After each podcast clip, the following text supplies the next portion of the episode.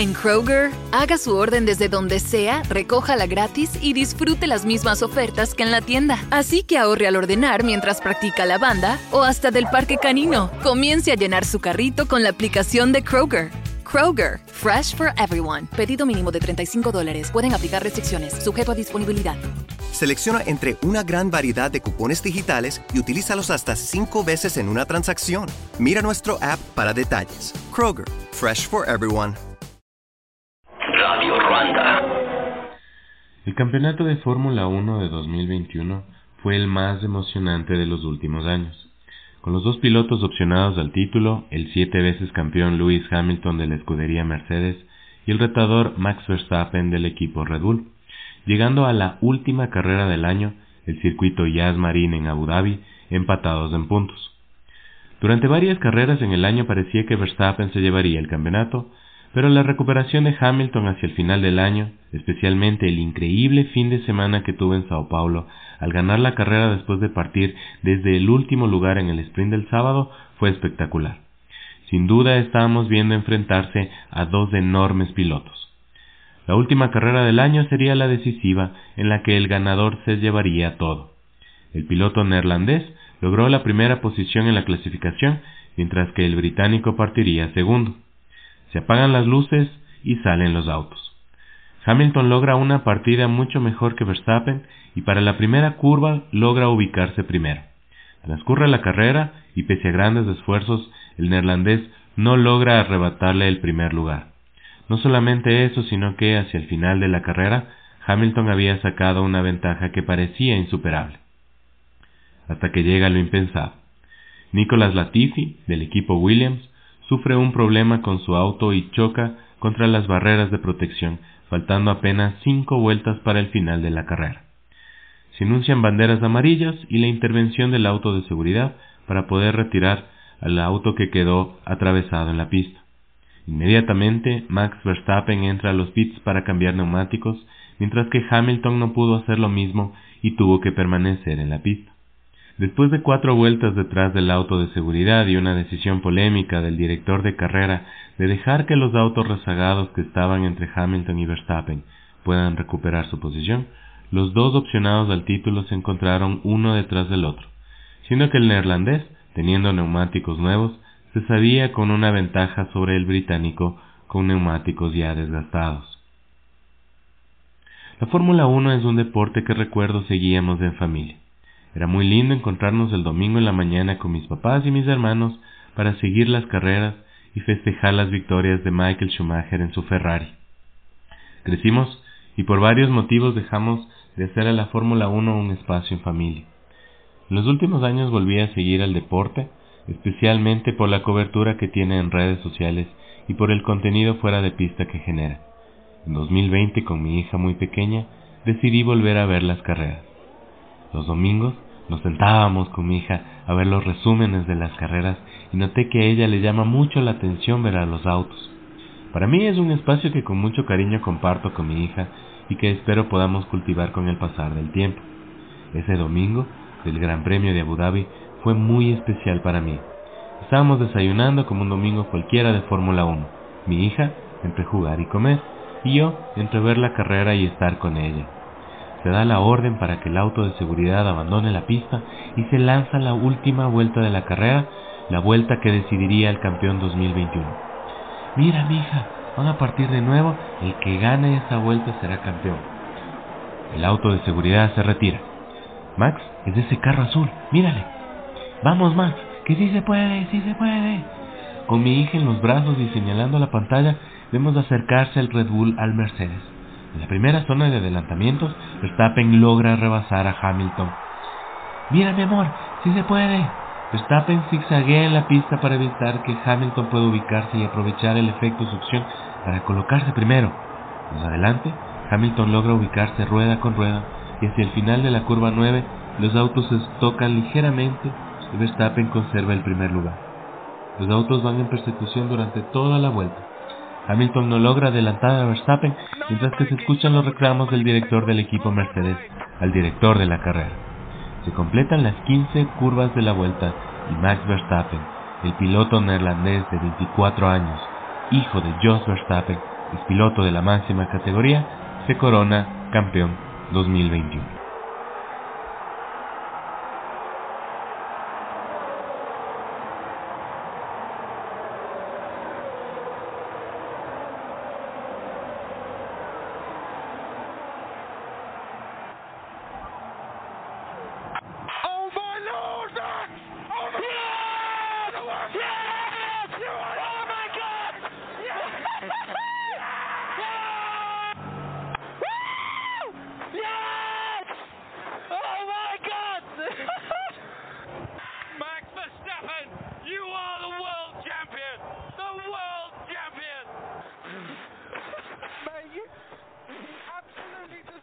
Máxima categoría del automovilismo es ciertamente un deporte al que pocos pueden acceder y en el que empezar desde muy pequeños ayuda mucho, especialmente si tu papá está dentro del medio.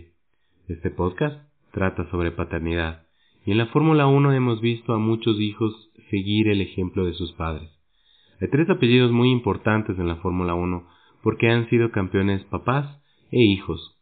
Los Hill, Graham y Damon, los Villeneuve, Gilles y Jacques, y los Rosberg, Keke y Nico. Así también, en la última era de la máxima categoría, destaco a Claire Williams, quien fue la directora del equipo Williams, fundado por su padre Frank. En el automovilismo han habido grandes duplas padre-hijo. En nuestro medio, la dupla que nos acompañó y nos enseñó de Fórmula 1 es Pascal y Jean-Pierre Michelet. Jean-Pierre Michelet, expiloto de carreras y periodista especializado en automovilismo y Fórmula 1, me acompaña en este episodio. Bienvenidos a Papá Científico, el podcast. A podiatrist will tell you about your feet. A physical therapist will analyze your gait. A psychologist will help you manage your anxiety. But what if your walk affects your hip alignment and the loss of movement affects your mental health?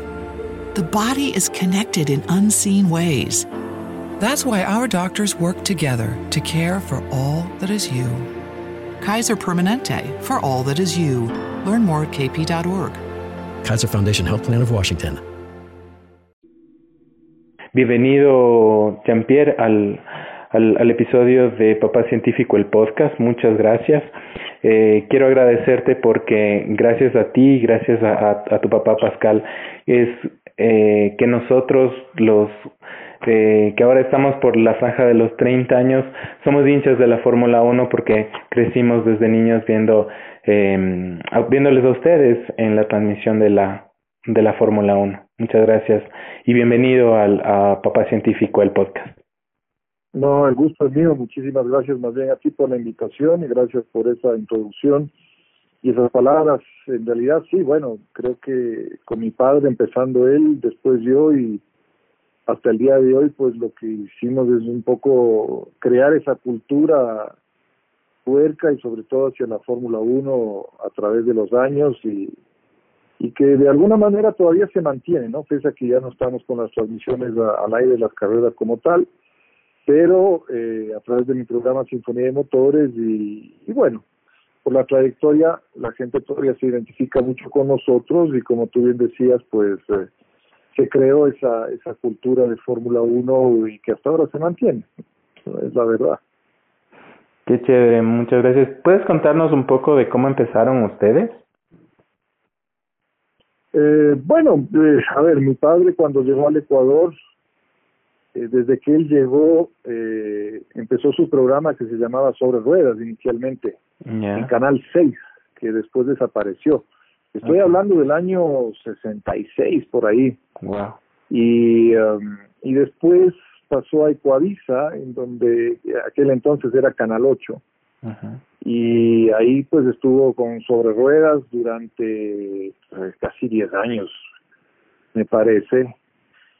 Y eh, a partir del año 84, eh, Teleamazonas pues ya compró los derechos de la Fórmula 1 y se empezaron las transmisiones, que en un, en un principio no, ni siquiera eran transmisiones porque los primeros tres años, cuatro años, hasta el, hasta el año 87, finales del año 87, las carreras, a nosotros nos llegaba el material en, en, en cassette, en Umatic, eh, dos semanas después, o sea, imagínate, acá recién se veía la carrera dos semanas después, wow. en que llegaba el material, y se hacía una edición para un programa de una hora.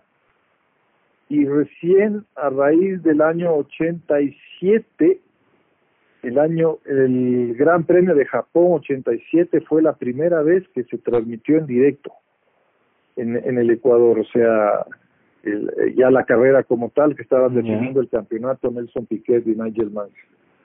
Y a partir del año 88, ahí sí ya empezó ya las, las transmisiones todos los domingos, eh, prácticamente en vivo. Había un delay porque llegaba muy temprano acá, siempre 7 de la mañana, entonces nosotros lo pasábamos a las 9 de la mañana. Y yo empecé eh, ahí, yo empecé con mi papá, él me invitó justamente a la última carrera del 87, que fue la primera transmisión, como te decía, en vivo, y, y de ahí pues yo ya me enganché también a las transmisiones de, con él. Y fue muy bueno para mí porque yo empecé a correr y a transmitir Fórmula 1 al mismo tiempo.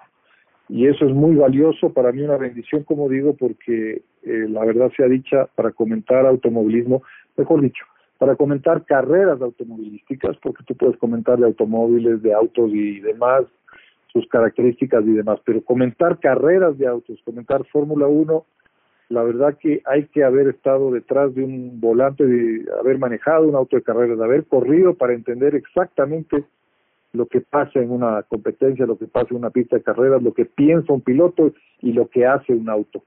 Entonces, eso pues nos enriqueció más aún a nosotros. Mi papá también había sido piloto. Y, y es así como pues ya se masificó hasta el año 2010. O sea, son casi 25 años de transmisiones de Fórmula 1 todos los domingos y lamentablemente pues ya por el tema de derechos y pagar para ver y demás pues ya no ya no tenemos las, las transmisiones en canal abierto local. Claro. Así que esa es en resumidas cuentas la historia de de la Fórmula 1 en televisión a través del de los Michelet, por decirlo de alguna manera. Qué, qué chévere, sí, recuerdo, recuerdo la, la, la experiencia de levantarnos temprano el, el domingo en casa eh, y estar todos en familia para, para ver la, la Fórmula 1. En mi, en, mi caso particular, en, en, mi casa, eh, era esa la, la, la costumbre, ¿no? Y, y crecimos ahí todos. Yo recuerdo, en mi caso, la primera carrera, la, la recuerdo, fue, eh, me parece que era el Gran Premio de España en el año 97, cuando en la última carrera, este, Michael Schumacher le, le, le lanza el carro a Jacques Villeneuve, tienen ese choque, a la final Michael es el que queda perjudicado y Jacques Villeneuve es el que queda campeón. Después me enteré, yo no sabía que le habían quitado todos los puntos por, por esa maniobra, ¿no? Eh, que, que, fue eso. Entonces, yo recuerdo esa, esa primera carrera eh, y, y, desde ahí que empezó la, la, la costumbre, la, el, el, la costumbre en, casa de, de ver la, de ver la Fórmula 1. Este, y cuéntanos también sobre la, la experiencia esto de, de, de, de, ser piloto y cómo, o sea, esto es algo que se hereda, ¿no es cierto? Es algo que se, que, que se inculca desde los, desde los papás hacia los hijos, ¿no?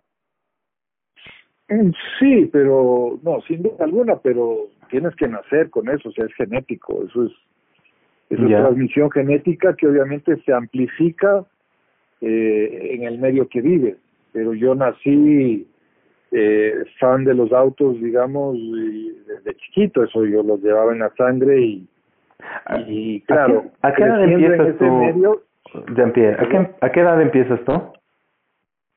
Así, a, a, a interesarte a, o a, y a manejar. No, no, yo a interesarme desde que tengo uso de razón. Ya. Toda la vida. Así que bueno, y aprendí a manejar a los 10 años, desde, jovencito. Entonces, como te digo, eso va, eso va de la mano y a mí también me interesó mucho el tema de, o sea, yo empecé a ser asistente de mi papá en sus, sus programas, eh, como te digo, a partir del año 84, cuando yo tenía 16 años. Entonces yo era el que recibía el material, yo le hacía el pietaje, le hacía la, la selección de las mejores tomas, para eh, hacer el programa de una hora. Así es como empecé yo con él. Siendo su asistente. Recuerdo que la primera vez que metí una locución en un resumen de para el noticiero fue en el año 1986 en el Gran Premio de Estados Unidos, corrido en Dallas, Dallas o, Dallas o Detroit, no recuerdo. La carrera la ganó Senna, me acuerdo. y, eh, y ahí fue mi primera vez que entró un audio mío, mi voz, en un resumen de, de Fórmula 1 que salía en un noticiero. Y eh, pero después ya como te digo, como dije anteriormente, a partir de finales del 87 y oficialmente a partir del 88 pues yo ya aparecí en cámara con mi, con mi papá como su como la dupla pues claro. el, eh, para comentar Fórmula 1 qué, qué, qué chévere qué, qué, qué bonito eso no y, y y cómo es o sea ¿Cómo es eso de, de, trabajar con tu papá? O sea, entiendo que la cuestión familiar debe pesar bastante. También tú eras, eras muchacho, ¿no? Tenías 16 años cuando empezabas, entonces el, el vínculo tiene que ser bastante, bastante fuerte para, para pues estar en casa y también estar en el trabajo con tu papá, ¿no? Eh, sí, bueno, fue un proceso a veces complicado, ¿no? Porque, eh, bueno, claro, cada uno tiene su...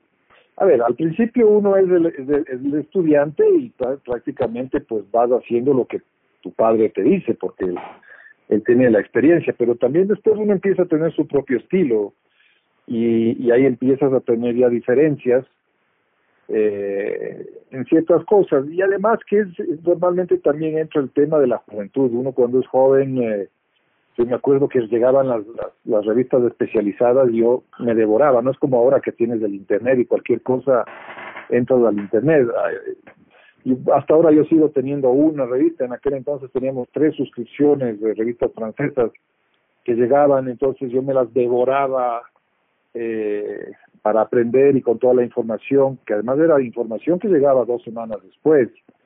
Eh, ibas al teletipo, me acuerdo, en el canal que llegaba el teletipo, después los faxes eh, para ver la información.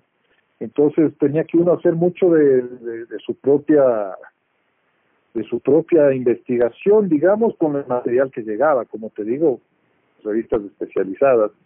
Y mi papá ya llegaba un momento que él ya le daba pereza leer, entonces yo era el, el que le hacía, el que hacía una polla, por decirlo de alguna manera, para las carreras y se la pasaba a él, entonces a él aquí están todas las últimas novedades, las últimas noticias, qué sé yo. Eh, él ya se volvió muy cómodo en eso, digamos.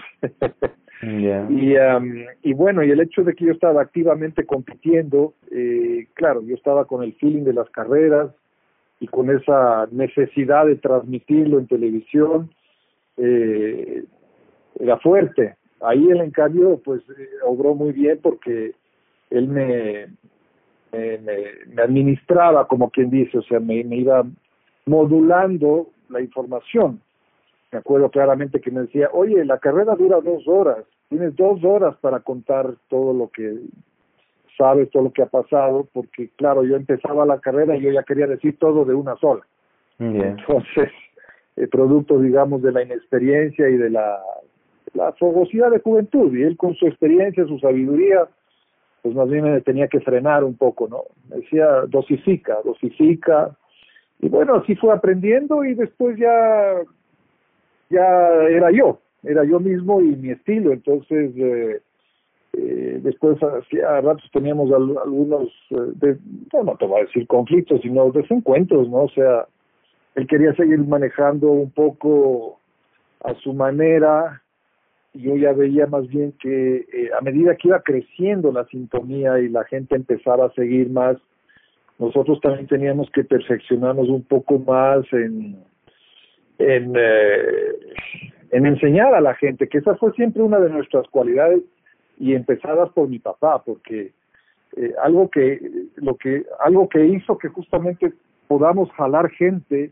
y podamos ir creciendo en sintonía y que la gente se interesara es que de alguna manera tienes que enseñarle al televidente en qué consisten esos 20 autos que están dando vueltas a una pista. Tienes que contarle de qué se trata, no solamente narrar lo que ellos ya está, lo que la gente ya está viendo en la pantalla.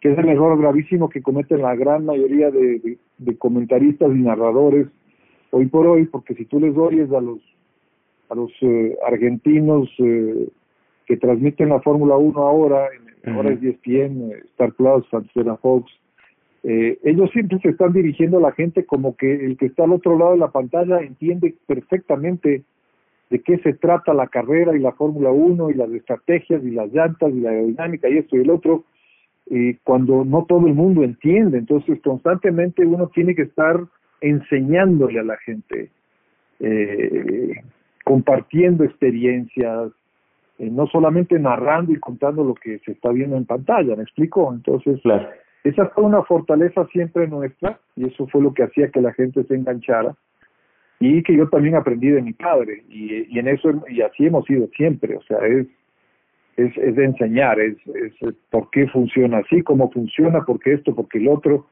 eh, para que darle un sentido a, a, la, a la narración y, al, y, a la, y a la disciplina como tal, cómo funciona. Entonces, cuando la gente empieza a entender cómo es, engancha, más allá de tener una marca o un piloto que te gusta.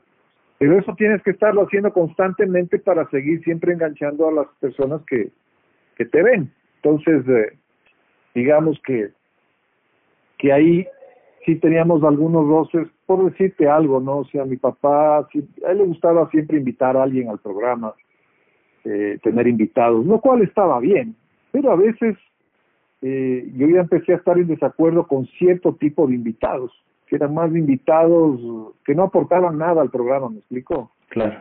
Eh, eran simplemente, y gente que a veces no, no sabía mucho de lo que estaba pasando. Entonces ahí yo le decía, mira papá, o sea, yo creo que aquí ya cada vez tenemos gente que más nos sigue, eh, y tenemos que, o sea, cuando hay un invitado, el invitado tiene, tiene que venir a aportar, o sea, le invitas a un ingeniero en motores y hablamos de los motores y, y contamos cómo funcionan los motores, por decirte algo, o sea, o si es alguien que acompaña la narración, pero tiene que ser alguien que realmente esté empapado, esté al tanto. Eh, no una persona que a veces ve, a veces no ve, qué sé yo, me explico. Entonces, eh, claro, es, es, la diferencia de generaciones que eh, irremediablemente va a hacer que hayan ciertas diferencias de criterio, ¿no? Pero más allá de aquello, pues creo que hacíamos una dupla muy buena y que a la gente a la gente le gustaba. Sabes que ahí, eh, eh, bueno, tengo algunas anécdotas que te puedo contar, pero eh, una que sucedió porque en el año 93, quizás tú recuerdes, eh, a Teleamazonas Gama Visión le, le ganó los derechos de la Fórmula 1. Así y por razones, por ciertas razones, nosotros no quisimos ir a, a, Gama TV en ese momento. Nos quedamos en Teleamazonas, hicimos el Campeonato Mundial de Rally de ese año. Y lo hicieron otras dos personas en, en, en Gama TV, y la verdad que no les fue bien. ¿Y qué es lo que a nosotros nos pasó? Que más bien eso fue bueno para nosotros porque la gente, fue la primera vez que la gente comparó. Entonces, uno no siempre le cae bien a todo el mundo. A veces uno es antipático para alguien y a veces eso también es mal juzgado porque no, no han tenido con quién comparar. El momento que empezaron a compararnos en esa primera experiencia que te digo, y después cuando ya salíamos en diferido y que la carrera salía en primero en PSN y después en eh, Fox Sports, eh, eso fue a partir del año 2000, nosotros hicimos 10 años de Fórmula 1 saliendo en diferido y después de que la carrera ya había sido vista en, en, en, el cable, pues.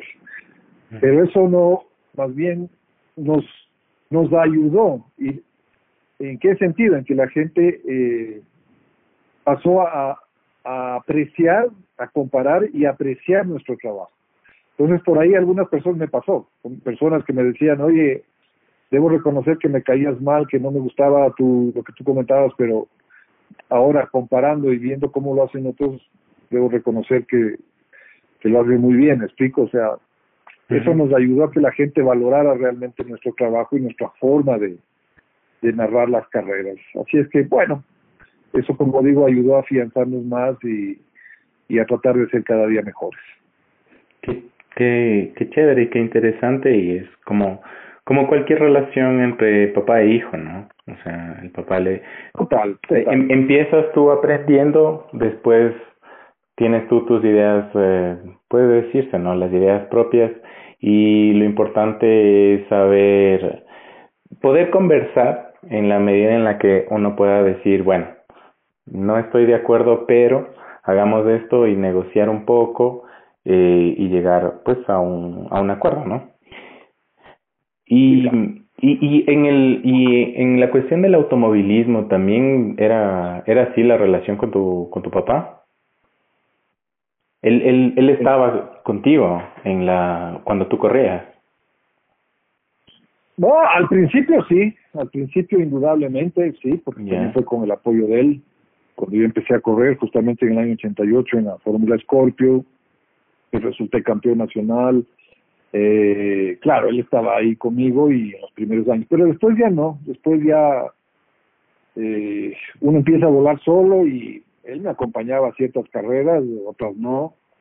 Eh, bueno, cuando fuimos a correr en Daytona, en Chile, en Estados Unidos, obviamente estaba ahí siempre con, conmigo. Pero ya en el, digamos, en, en las carreras cotidianas acá, y bueno, íbamos a Colombia, a veces iba, a veces no iba, pero ya, ya pues uno empieza a hacer su camino también, entonces, y como yo empecé a correr con Henry Taleb, que éramos la dupla del Ecuador, eh, 10 años que corrimos juntos, eh, pues ya era el equipo, ese era el equipo, entonces, eh, eh, como digo, él se involucraba cuando quería y otras veces cuando no quería, pero ya no era parte del equipo como tal, como había sido en mis inicios, que pues fue él el que formó el equipo para que yo pudiese correr. Pero, como digo, uno va creciendo y se va independizando poco a poco. La ley de la vida, ¿no? Claro, claro, porque en la Fórmula 1 hay varios casos, ¿no? Varios casos en los que están los, eh, los, los papás primero y después los hijos. Eh, el pues el caso último, recuerdo en una entrevista que le hacen a Max Verstappen, ya después del campeonato, y me impresionó mucho lo que dijo respecto a su papá. Él agradecía entre toda la gente a, quien él agradece por el campeonato, principalmente le agradecía a Joss, a su, a su papá, y decía que el hecho de que Joss le acompaña más en su en su carrera en general, ¿no? Desde me imagino él estaba hablando desde que empiezan en el karting y todas las las, series inferiores a la Fórmula 1. Decía que el, la carrera de la carrera profesional de Max le costó el matrimonio a Joss porque le tuvo que acompañar tanto que terminó ese siendo el precio que tuvo que pagar. A la final él decía, bueno, mi papá cumplió el sueño de verme a mí campeón y, y él le agradecía a él por eso y no solamente, bueno, es el caso de Max Verstappen, eh, pero hay otros casos más, ¿no? Recuerdo cuando empezó Lewis Hamilton, que siempre estaba ahí el papá acompañándole y veo que es un, es un deporte en el que hay bastante, eh, bastante herencia, bastante acompañamiento de los papás. Bueno, inicialmente sí, siempre tiene que ser así, sobre todo cuando empiezas de joven, porque de jovencito de Wambra uno no puede hacer la carrera solo. Es, es, todo lo que tu padre hace por ti. Es lo que me está tocando a mí hacer eh, por mi hijo ahora. Yo soy el que muevo la, los hilos para que mi hijo esté corriendo karting aquí en el exterior, pero ya después le va a tocar a él. Yo ya después ya veré desde afuera lo que él hace y él tomará sus propias decisiones y lo que a él mejor le parece. En base a lo que él ya va ganando, se va haciendo su propio nombre, qué sé yo, ya veremos qué, qué depara el futuro, pero pero claro, en el inicio siempre el padre está ahí. Tú tocaste el tema de, de Lewis Hamilton y su padre, Anthony Hamilton, y es así, porque tú ves los primeros años y quién era el manager de Luis era su papá. Después ya tuvieron sus encontrones, sus diferencias y Anthony se alejó, nada que se pelearon. Entonces, eh, claro, porque ya el, hijo también empieza a tener ya su punto de vista, eh, sus, sus decisiones, quiere tomar sus propias decisiones, al papá no le gusta, qué sé yo. Eh, lamentablemente, los, cuando, cuando, uno es muy guambra, a veces no quiere ni escuchar al papá, sabes que a veces el, eh, al, que, menos escuches a los padres. Uno. Entonces, eh, eso en las carreras también sucede eventualmente. Puede suceder, y sobre todo cuando ya el hijo ha cogido cierta experiencia, ya ha ganado algo, entonces se siente con el derecho y, y, y, también con, el, con las habilidades, las cualidades para tomar sus propias decisiones, que pueden ser las correctas como no, pero también a veces también tienen que equivocarse para, para aprender, ¿no? Esa es la ley de la vida, así es que siempre va a ser así. Al principio lo ayudas, lo lanzas a volar, pero estás pendiente de él y lo recoges si se cae. Pero después le toca volar solo, ¿no? A cada uno nos toca así en la vida. Sí, sí, sí.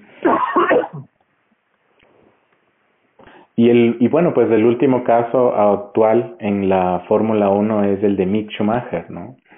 Me impresiona mucho qué tan presente le tiene Mick a su papá, que inclusive el número que él usa eh, en, su, en su auto, ¿no?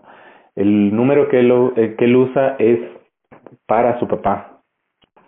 Entonces, eh, entiendo que la, la situación, pues, por, la, por, por el accidente y por todo lo que le pasó a Michael, eh, tiene que ser una cuestión que lo tiene muy marcado a, Mick.